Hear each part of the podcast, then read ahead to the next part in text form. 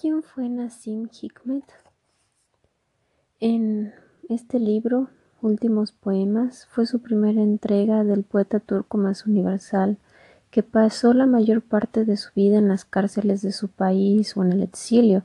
Su obra abarca todos los géneros, pero Nassim Hikmet es ante todo un poeta.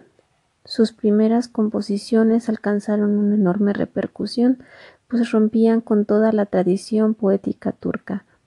Su obra posterior, en la que como Neruda alternan poemas de gran tensión lírica con otros en los que predomina su compromiso político, incluye obras fundamentales como Cartas a Taranta Babú, inspiradas en la ocupación de Etiopía por el régimen de Mussolini.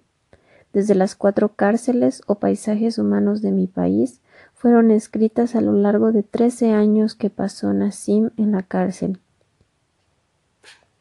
Así que un poquito sobre él y pues a continuación otro poema.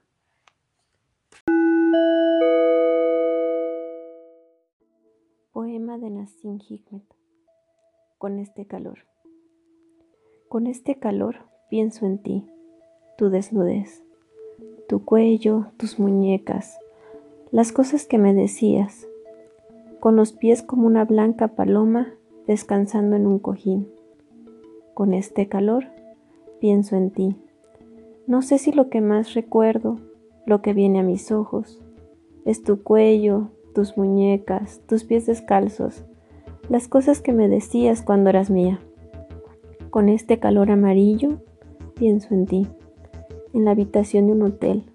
Con este calor amarillo, pienso en ti, y me despojo de mi soledad, mi soledad que se parece un poco a la muerte. 10 de julio de 1959.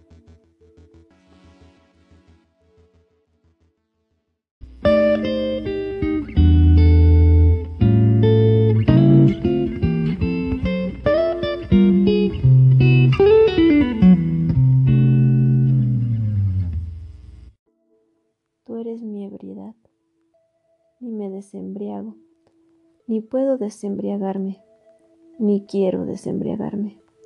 Me pesa la cabeza, tengo las rodillas destrozadas y todo cubierto de barro. Avanzo a trompicones hacia tu luz, que se enciende y se apaga. 10 de julio de 1959. Nassim Hikmet.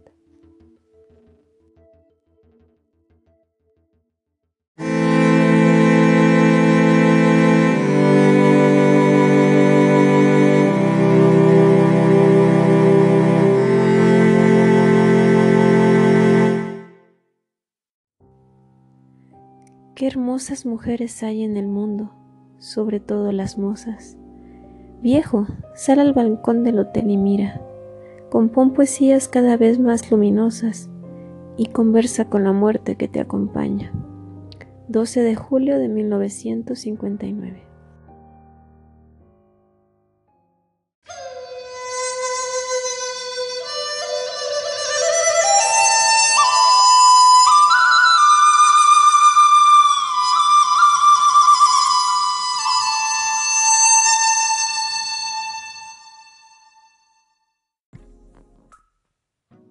Dos amores.